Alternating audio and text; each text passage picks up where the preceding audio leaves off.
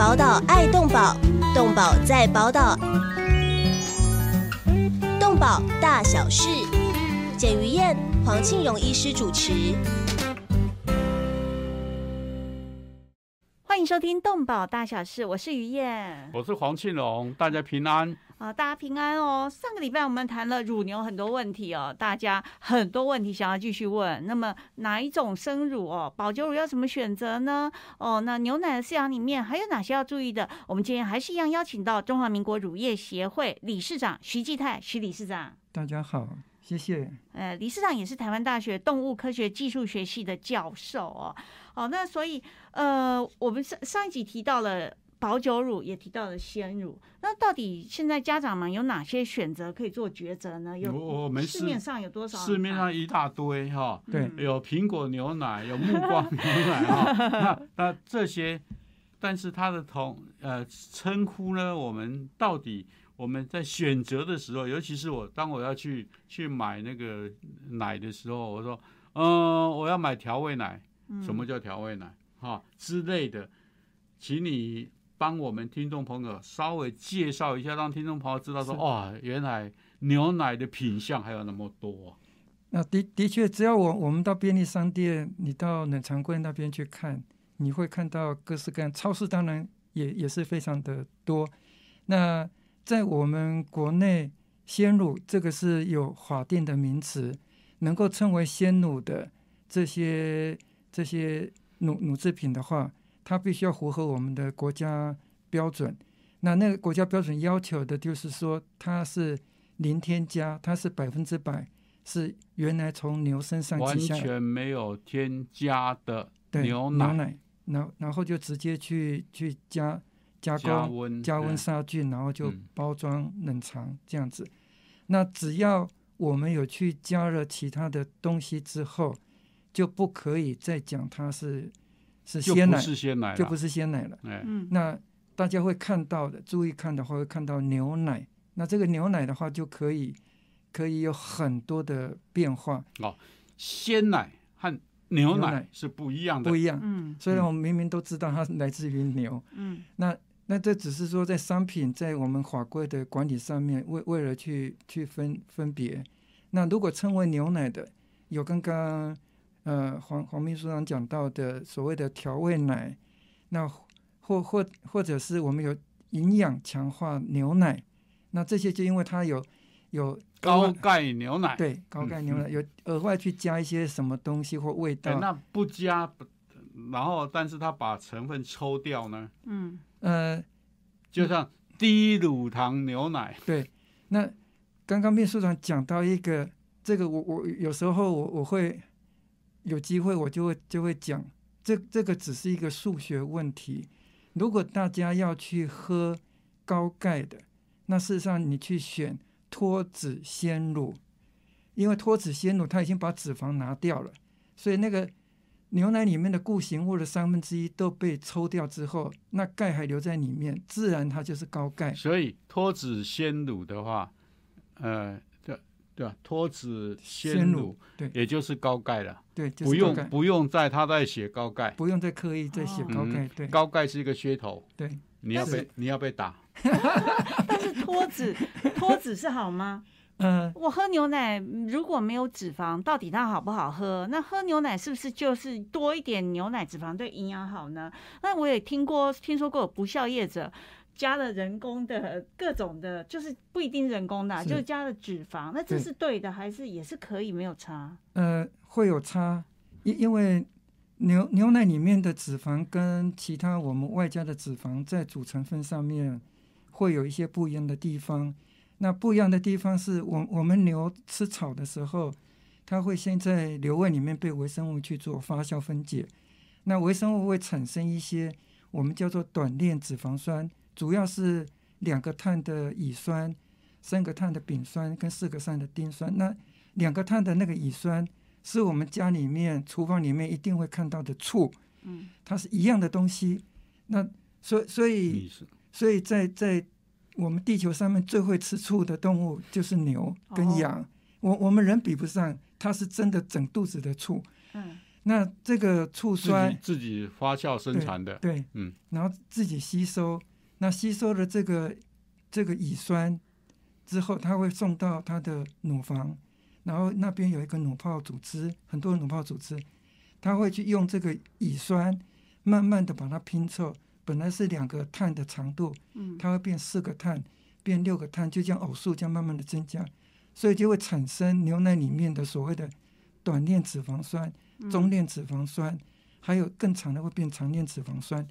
那那个短链脂肪酸就是牛奶风味的来源，因为我们的口腔唾液里面有脂肪酶，所以你如果你不急，不要急的就这样灌下去，含在嘴巴里面，你用自己的唾液让它慢慢的就分解，那那个香味会非常的明显，非常的舒服，就类似我们说多。吃饭的时候多要几口，嗯，你们的淀粉酶就帮它释放糖，所以这样吃起来饭会很香。那你你你这样囫囵吞，你吃一大堆反而会胖。今天我们学到一招，就是喝牛奶的时候，那个奶喝到嘴巴不要马上吞下去，然后到嘴巴里面改感没，让它让它停留一段期间去享受。对。享受那个那个产生化学变化的奶香出来，对，多久啊？那那那个含多久？几秒钟？几秒钟就可以。好，那那所以外加刚刚主持人讲的外加的脂肪，那个我们没有办法去控制它的脂肪酸的组成，它可以是植物性，可以是其他的来源，那个我们控制不了。但是牛自己制造的，它有一定的比例。那刚刚有讲到那个中链脂肪酸，中链脂肪酸是。有两个效果，一个是把它，你把它单独拿出来，我我们在洗手的洗手乳，你如果如果你去看它的标章，会有一个 lauric acid，那那个是可以杀菌的。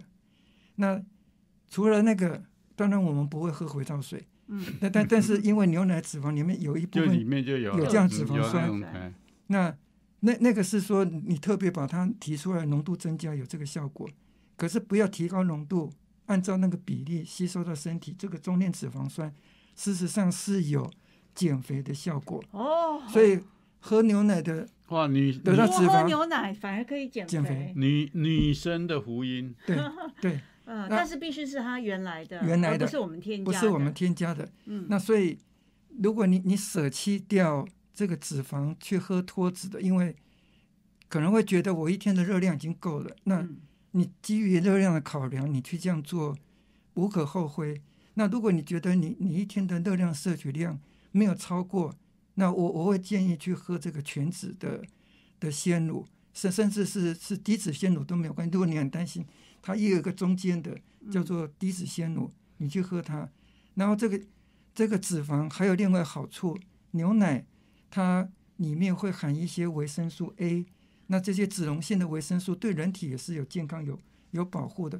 你把脂肪都拿掉，这些脂溶性的维生素你就没有必没有机会去去摄取到，因为它是可以从牧草里面的胡萝卜素好不容易消化吸收，它转换成维生素 A 放在牛奶，要要来照顾变成精华出来，你要把它弄掉，那就没有了。对，所以叫呃营养还有尊重食物哦，这整个概念来说，要请教理事长。所以你选鲜奶的时候，是不是选有的标示是成分无调整太多的？对，呃，那那个是有有有的会有这个成成分无调整，嗯，它有另外一个一个用意，是因为我我们我们国内养的牛，事实上。它的它的那个整个泌乳期，一个牛它从生完小牛，它有三百至少三百零五天，嗯，每一天都会都会生产牛奶出来，在这个三百零五天里面，它的脂肪会高会低。那如果完全无调整，平均下来，那个脂肪的含量会超过。我们国家标准所定的那个全脂鲜奶的标准，嗯，那个超过很多。我们国家有定的全脂鲜奶标准是多少？是百分之多少？百分之三。哦，那我们国家不能定高一点吗？呃，就就是怕怕消费者会有这个疑虑。哦，那通常我我们的如果是这样平均下来，可能会到三点五，嗯，或或者靠近四那么的多。那所以。呃，因为农品厂为了符合国家标准，因为我们国家标准有有有这样的一个一个限制，它的乳成分的限制，所以有些农品厂它收了鲜乳之后，那它会先做脂肪跟非脂肪的成分的分离，然后依照国家标准，因为它要去标，嗯，所以这个就是农品厂非常规矩的地方。嗯，你你既然标你是全脂鲜乳，脂肪是多少，乳糖是多少，蛋白质是多少，它必须规规矩矩。要符合这，所以它那个不是标示好玩，它它是一定要做到。那不然的话，那个我们食安法会是说标示不实，嗯，是要处罚。即使他没有做坏事情，但是这样子他就会变成落入这个标示不实，所以他必须要有一个多一个动作，先分离，然后再去计算比例。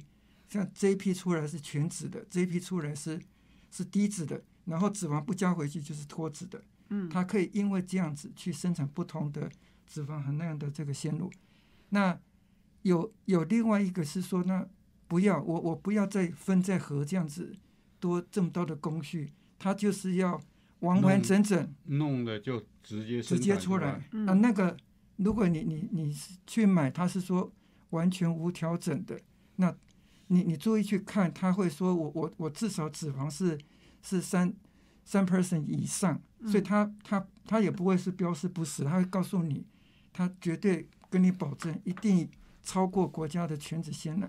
那那样子的鲜奶，你喝起来当然脂肪更高了，嗯，所以那个香味会更更重啊。所以有有有一部分他会强调完全无调整。那他这个也是在互相在竞争，就是说我我希望绑住我的消费忠实的消费客群。就像主持人曾经会问说，那到底到底我我喝什么样的鲜奶？那有的有的。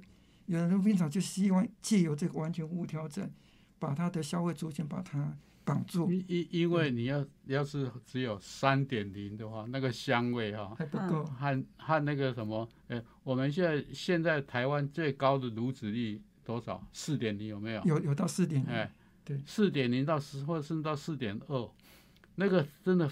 非常的香，非常的好喝。对对啊，那我们国家能不能拉高一下？我在别的地方减肥啊，我愿意在鲜鲜奶的部分让它真的是浓醇香。所以，所以他刚刚讲说无调整嘛，对啊，他这个只要是我国的规定不能高一点点就好了。达到多少以上，他现在不，他他他不限制你了，你不能少于多少。哦，是是是，了解。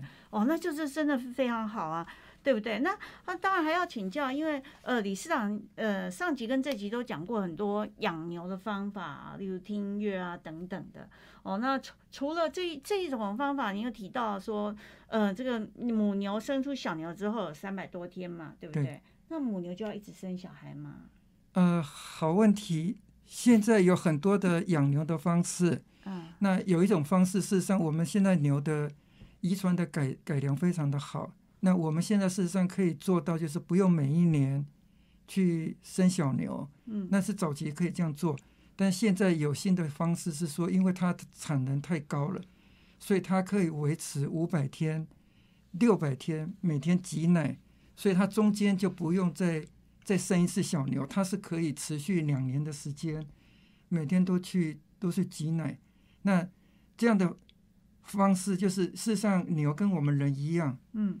这个孕妇怀孕到她分娩，那那个那个时间点是非常的、非常的有有有危险的一个一个阶段。嗯，所以我们这样的，如果是用这样的方式，会降低牛的这个受伤害的这个这个几率，也会让它生活比较比较舒服。因为它生完小牛，它两个月会冲到高峰之后，那之后它会很平稳。嗯，所以它自己会调整的很。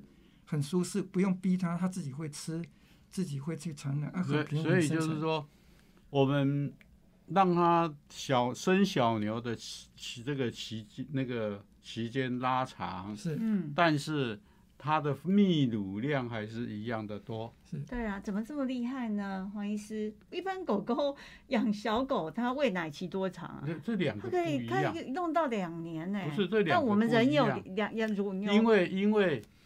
呃，乳牛是天天在挤奶，嗯，那个等于像在吸奶一样，那狗也是一样。你要是天天吸奶，它就不发情了。嗯，你要断奶了，对对，它很快就发情。对，所以我我看猫的话，我养过猫嘛，它就是真的那个也可以喂到猫小猫很大。对，啊，对。但是牛可以弄到两年，这个我我们我们的时间这一段的时间到了，所以。我们下一段再请这个徐教授继续。对，我们先休息一下，进个广告，马上回来。动物保护工作不仅仅只是关心流浪猫狗而已，而是包括了在天空飞的、地上走的、水中游的各种动物。在专业化时代，从事任何一种物种的保育工作，都需要专业的人才与大量的物资，长期的投入，才能显示出成效。成立一甲子的社团法人中华民国保护动物协会所秉持的宗旨是公平、公正、公开、透明、公益，对所有善款都善尽了管理与运用的责任。为了让协会发挥更大的功效，继续为社会做更多的事，急需要社会各界大力支持，捐款专户社团法人中华民国保护动物协会。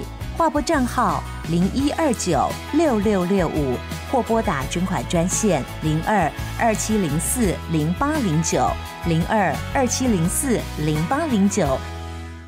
欢迎回到动保大小事，我是于燕，我是黄庆荣。我们今天的贵宾，贵宾是中华民国乳业协会的理事长徐继泰徐理事长。刚刚讲了很多牛奶的事情哦，但是很好奇养乳牛。它到底呃困难度很高吗？因为听呃听那个黄医师说，那乳牛要挤奶的时候会自己排队啊，还要挂号吗？呃，很好的问题，因为这个我们从一一九九零年代的初期，我们事实上就已经开始在做挤乳机器人的研发，那所以现在已经非常普遍的一个一个技术，国内已经也有一些乳牛场，它也跟国外订的这个挤乳机器人。那这个挤乳机器人是完全自动开放给牛，它如果胀奶的时候，它可以随时随地去自己进去这个机器人里面。那这个机器人就会帮它做清洗乳头、套乳杯、挤奶，然后再帮套乳杯，你知道？不知道。那个自动自动吸吸奶的那个套上去，对对，那个套不好，牛的。那个脚脚都踢过来，我 被踢过。对，那那那个，因为牛有四个乳头，所以它必须要同时有四个乳杯去帮忙它吸奶出来。那这个这个呃乳杯它还会有那个伸缩真空的这个韵律，对，去帮忙用真空吸，自动的去把这个奶导引出来。那这个整个过程大大概五分钟左右就结束。但是这个结束，你去想。它一只牛的奶量有三十公斤以上，那就要在一天呢，三十公斤以上啊。大概我我们的观察是，它牛至少会进这个进站这个使用机器人，大概一天会平均三次。嗯，所以大概就是十十公斤，我们用不用太多的量，十公斤在五分钟里面就要完成挤奶，让它完全不觉得有有痛有有不舒服。那这个，如果我我们那个有有现在我们国家事实上讲人说国家照顾我们的人民，照顾我们妇女，然后要求一些公共场地要一个哺乳室。对。那妈妈工作不或者是出去办事情，用哺乳室，我们这个普遍性事实上是枢纽的。我们那个是一百零八年嗯才有这个法规的设定，我们这个牛是随时随地它都可以去用，嗯，真的是照顾到。这样的一一一个程度，而且它会按照它的奶量，就是三那个是平均数，嗯，所以如果它奶量大的时候，它一天可以机器人还会挤久一点，它容许它四次、五次、六次都让它去，因为我们乳牛嗯。可以装晶片，对，去感应它是第几号牛，它的个性怎么样，通通输入资料了，对，因此机器人就知道。这个这头牛，我要怎么伺候它？乳量大，喜欢挤右边。要怎么伺候它？哦，是，这是一个非常进步的。听起来很神奇哦。那么，呃，是是说牛过来之后，它每天时间到了，呃，那个我胀奶了，所以就跑去到这个机器那里，自己按钮启动。它只要感应，它感应感应的。那牛脖子上面有一个感应的晶片，跟我们悠悠卡一样。所以他会去感应那个那个悠悠卡的号码，说几号牛奶报到了。那通常我们就会设定，只只要它那个间隔时间不要不要短于三个小时，因为我们那个挤乳机器人还有其他功能，它里面是除了让它挤奶，还会给它吃东西，所以它是又又吃点心，然后又挤奶。除了这个，我们还有一个设备是帮它做照相，来来测定他的胖瘦程度。是，然后地地面上面还有秤。这个秤是要让他四只脚看看会不会太胖，然后知道他体重变化，所以每天要要磅秤的，而且是看四只脚施力有没有很平均。如果哪一只脚的施力有有问题，有问题，他那个不敢用力，蹄大概就有问题。那我们就可以侦测到，那他左前脚在痛或右后脚在痛，那这个他就可以自动判定，所以对他的健康的照护。嗯，也是自动化，对，全部是自动化。而且重点就是是牛自己，我想要挤奶的时候，就会自己走进去了，然后接着就自动启动了机器人的挤奶设施，啊，好舒服哦。但是刚开头教牛的时候，最早的那一头牛，它是自己学会的吗？还是是群体教学呢？有样学样呢？呃，通常是群体教学。主持人好像蛮 蛮有科学的概念，就是群体教学啊。但是一开始。会让他先进站，一只一只，一只一只去，然后先让他吃甜头，让他知道知道东西，不做其他的动作。嗯，那这样一天两个循环之后，那一天之内牛就会学会嗯这个东西。那牛比我还聪明，很聪明哎，他学一天就会了。所以，所以我们不能骂人家笨牛啊，也不能骂猪啊，猪也是蛮聪明的。猪猪是比牛还聪明，对，猪是比牛聪明。嗯，狗呢？狗更更更聪明，更聪明。狗更聪明。狗看品种啦，有些狗很，有些狗实在是 也是教不会啊。像柯文哲讲的哦，要一脚怎么样 会被攻击。哦，但是这样听起来，台大的这样的呃养养殖牛奶已经非常舒服了，你们也省掉很多人力。因为因为我们做这些设备很重要，一个是很科学化哈，就就很规律；第二个是省人工。对。哎，而且非常确实的做一些统计资料，然后很很少人工就能观察出我整场的这个牛是现在到底搞什么鬼？我要怎么样？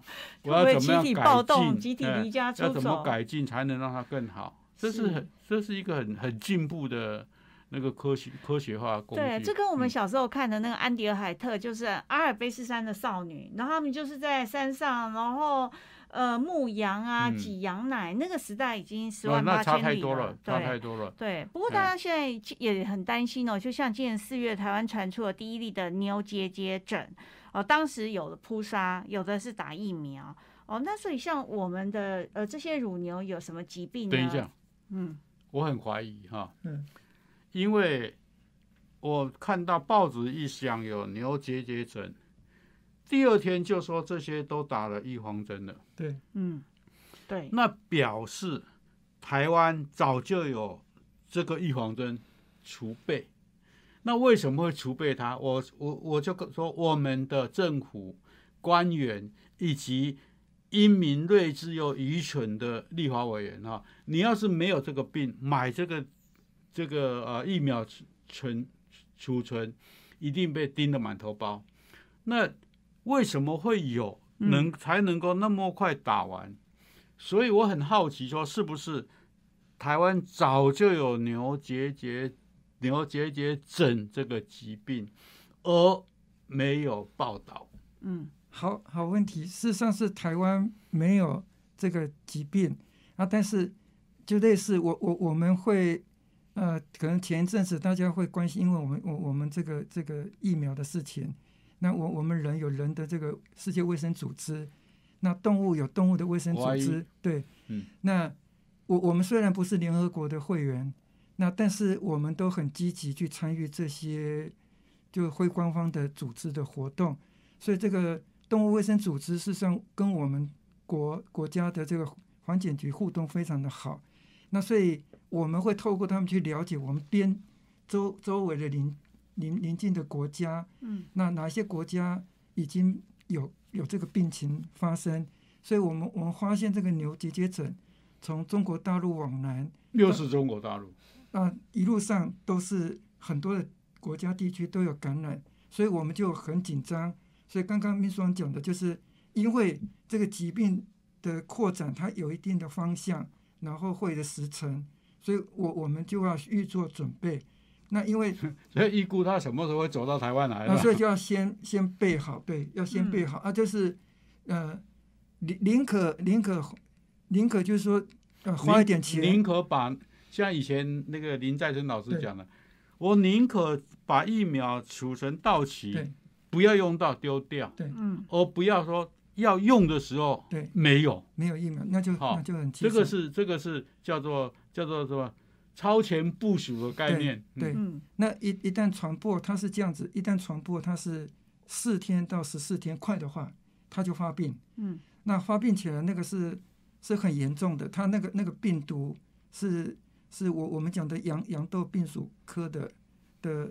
呃，羊痘病毒科的一个一个病毒，但是是牛专一的病毒。嗯，感染之后，它全身上下里里外外那个病毒只要在那边繁殖，它就就就肿一颗颗肿块。所以我我们看到会看到那个牛身上到处都肿块。事实上，它的五虎内内脏所有的。都是那样的状况，他连内脏都侵都都是都侵犯，好可怕！那会不舒服吗？会非常感冒吗？还是比那个严重？就是他他他会流眼泪、流鼻水，然后一直流口水。嗯，那整个精神非常非常的差，发高烧会发到四十一度的高烧，然后他整个的食欲就会荡下去，这个牛会瘦的非常快。嗯嗯，那那那这个死亡率大概。大概不到十趴，可是它的感染率可能会到一半，百分之五十，就是它传播很快，发病很快。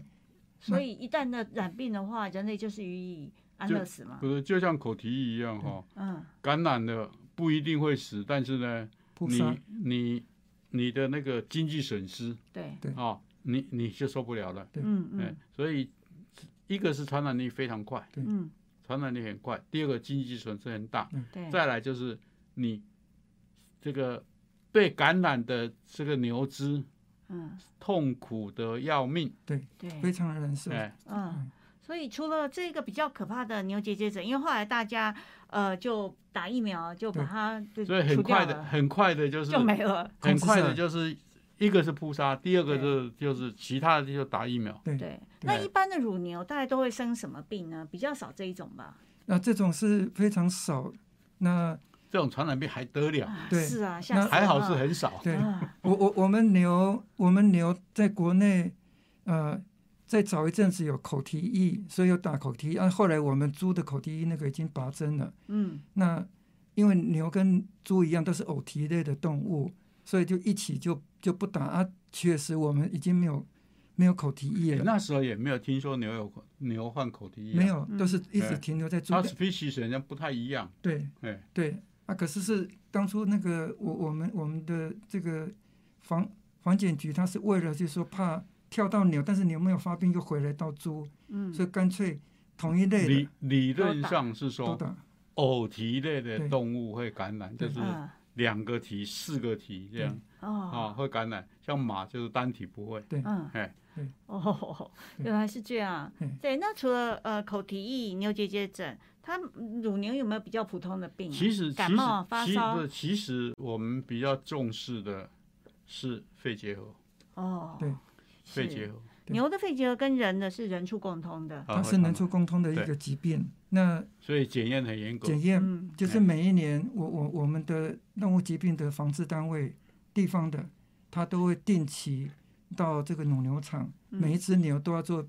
皮下的皮下试皮下试验，试验跟我们人一样，我们要结结合整就会在我们手皮下。嗯，那只要有红肿，只要有阳性反应，不管它发不发病，就是扑杀。嗯，那这个就是这个是为了人的健康，不希望牛的这个结核病跑到我们我们人身上来影响到我们人。嗯，那牛结节疹那个是不会去影响到人。那牛在台湾，呃，事实上发病的机会。很少，所以我们台湾几乎都不用疫苗。刚刚讲口蹄疫，现在也不用了。那另外有一个是流行热，那流行热那是有蚊子在在传播的，它也是会发烧。那那那那个疾病也是从国外比较热热的地区传过来的。嗯，那那个也也是它有一个周期性，它它不是每一年都会流行，所以在有流行的时候，我们会有流行热的疫苗去施打。啊，除了那个台湾几乎就完全不用疫苗，所以传染病是在台湾牛的传染病几乎是没有，弄得很干净，弄得很干净，所以我们的牛奶都是。很很很，你可以放心的喝，放心喝。嗯，哎，那牛没有什么小病吗？啊，感冒啊那一种小小的，一定会的。那那个呃，呼吸道那个呃，会偶尔会有一些，但是很快它会自我会绝对不是群体的。对，还有还有像那个乳房炎。对，啊，我们为什么讲说那个呃抗生素？检验的严格，就是有些乳房炎的牛，它为了治疗乳房炎，不得不要打抗生素。然后抗生素经过经过乳液到那个奶里面，还进奶桶里面。对啊，这个就是我们非常注意的。对，哎。哦，所以台湾的牛看起来是真的住在福地福牛居，住的地方非常好，食物、水什么都很干净。哦，看起来是大家可以放心的喝台湾自产的生乳，是不是呢？嗯，没有错，就是我们台湾生产出来的生乳去加工变成鲜乳，那那个品质是可以保障的。那我我们也是为了让它生活比较舒服，所以我们会有每个乳牛场里面会有一些自动控制的这个降温设备，就是温度。高到某一个程度，那它会自动的启动风扇喷雾。这个它那个机制就像我们那个餐厅户外的座位区，那他怕那个我我们用餐的人在户外会觉得不舒服，所以会有会有那个喷雾，它那雾不会把把身体打湿，但是那种感觉就是我们很享受那户外餐厅的，我们都已经搬到牛牛舍里面，是让他去做这样的一个一一一个照护，让他不会去热到。那不管是热到还是吃不好，它二十四小时之内，它的奶量就就下马上马上提出抗议，对，是马上有反应的。对，哇，今今天听了教授讲了这么多养牛的故事之后，觉得呃，台湾的你鲜奶啊，好像是非常可以期待的。那但是当然了，呃，那牛又吃了些哪些呢？那牛是不是会吃到呃含有杀虫剂的牧草呢？我们会不会想太多呢？先休息一下，进广告，马上回来讨论。动物保护工作不仅仅只是关心流浪猫狗而已，而是包括了在天空飞的、地上走的、水中游的各种动物。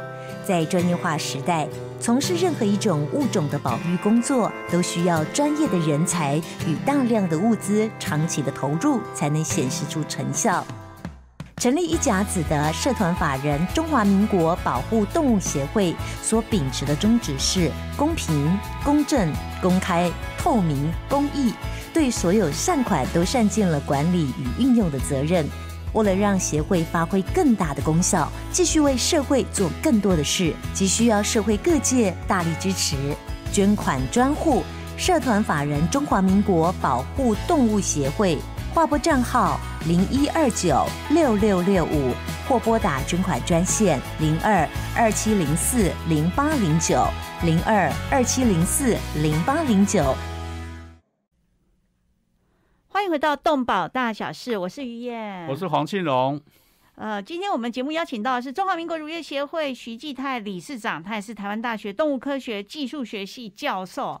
哦，从我们这两集的访问就可以知道，教授跟牛密切相关，而且对于牛博士，对 对于整个牛的从呃生活的到音乐的，都是研究非常深入。但有个小问题，就是环境里面是不是会有杀虫剂，会有除草剂呢？那牛它，你你总不能每天顾着它说只吃这。边的草不能吃那边的草啊，是不是有可能吃到杀虫剂的牧草呢？那会不会有农药残留的问题啊？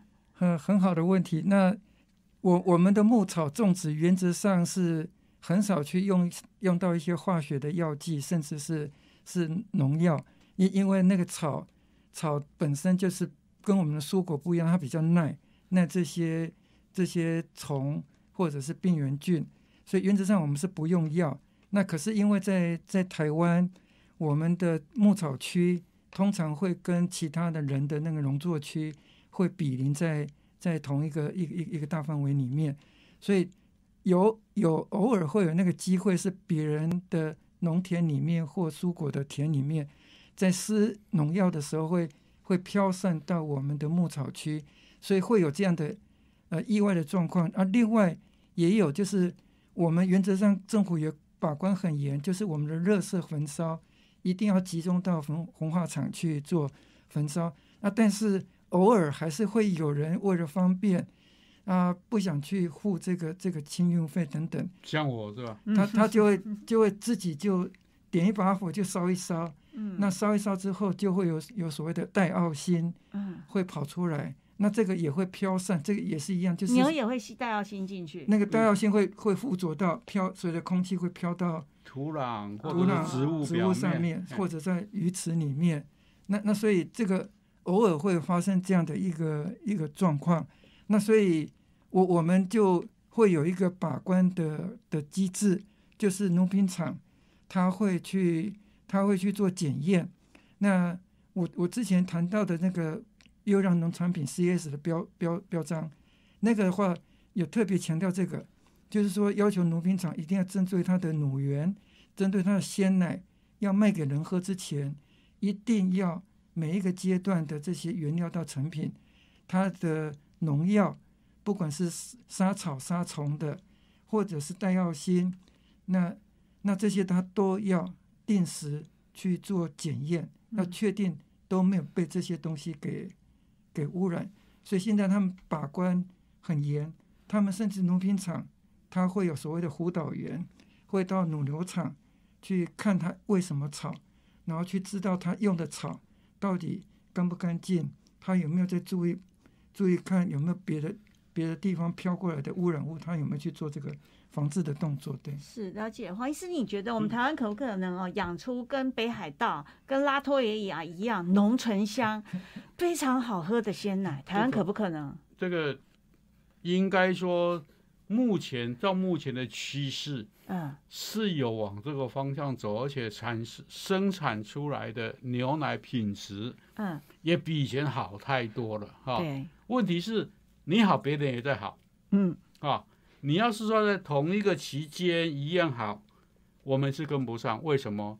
因为我们的地理环境，嗯，地理环境完全不一样。我们纬度太高了吗？太热了吗？我们太热，对，他们他们的适合这些生产，其实不只是适合乳牛生产生长啊，也适合给这些乳牛吃的这个。豆科植物的生长哦，连吃的东西都不一样，因甲卡赫成本就省很多，成本省很多就可以多给他吃，然后豆科植物这个像阿尔法法这这些吃的多的时候，它本身的乳脂还有乳这个牛奶的成分嗯就不一样，哎，还有天气冷。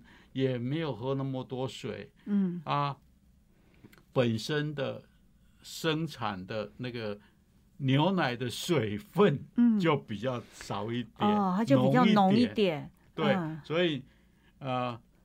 徐教授是说有可能，我说以后会追上，但是现在是追不上。真的吗？徐教授，那我们给牛吹冷气行不行？然后我们给牛加什么益生菌或更好的食材行不行？这个问题哈又会出现，说我常常说动保哈啊，动保我们还是要务实，嗯啊，因为我们真的要考虑到生产者的成本啊，我们都可以做到，嗯。熊猫都可以到台湾来，对不对？对啊，也是也是二十四小时吹冷气啊。问题是问题是，你要花多少成本来照顾它？对，我们的弱农受得了吗？干脆，尤其是要是我我们这样做的时候，说老实话啦，人家从纽西兰、从澳洲或从说日本算很贵的牛奶，对啊，从美国进来就可以把台湾的肉农通通打死，是吗？嗯，教授觉得呢？因为我们是不是有保护诺农产业呢？那如果外国的鲜奶大量进口台湾，假设我们现在跟拉脱维亚签约，他就是用定点定期什么方式来，他快速寄过来，那个运费要考虑运费。对，嗯呃，应应该是说没有错，我们的成本是比较高。那刚刚秘书长讲到的那个豆科的牧草，我们事实上也有从国外去进口，每年进一个，我我以前卖过。对，那除了那个讲坦白话。木树在台湾事实上可以种，那只要抓那个冬季，就是说本来木树是可以多年生。那如果大家习惯去一年种一次，那还是可以，但成本是会比较比较高一点。嗯，所以在食物上面，啊，还是有有有这个空间，有这个机会去克服它。那另外，我们事实上在营养，因为我本身做营养的，我我们牛有有所谓的夏季的配方，所以除了人吃东西说要要按照这个节气，嗯，人可以享受这个之外，我们给牛也是这样。那我们我们怎么做这个夏季的配方？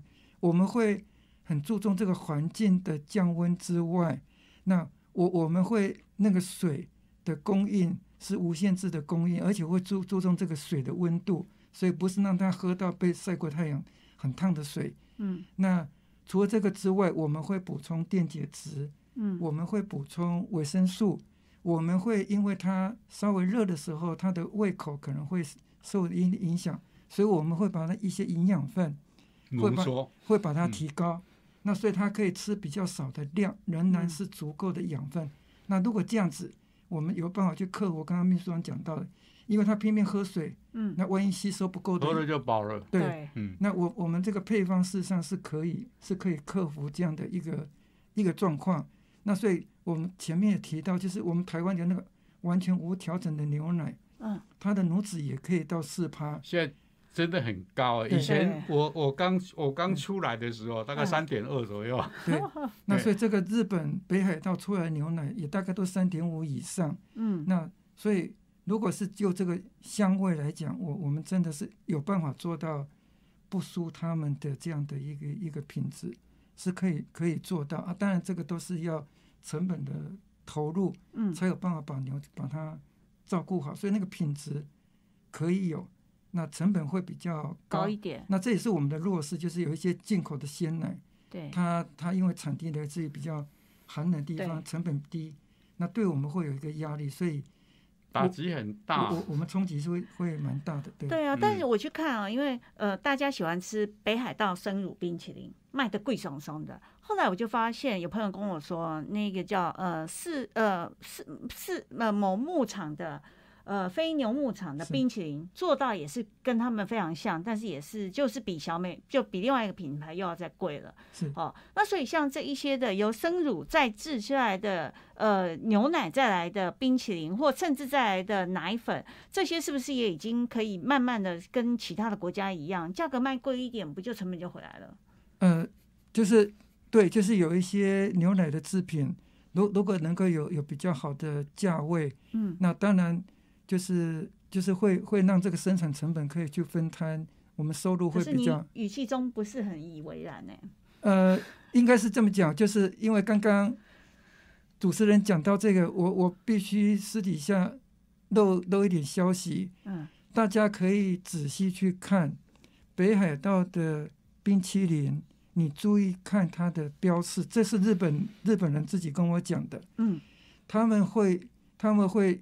有一个叫做海藻糖这样的东西，它这个海藻糖它会添加在不同的日本的制品，包括它的那个那个什么什么果，就是像摩羯的东西，嗯，或是什么什么那个大福，嗯，那它可以在机场卖，然后你买回来，你只要包装拆开，你马上去吃它，非常非常的的 juicy，然后那个水分保水性非常的好。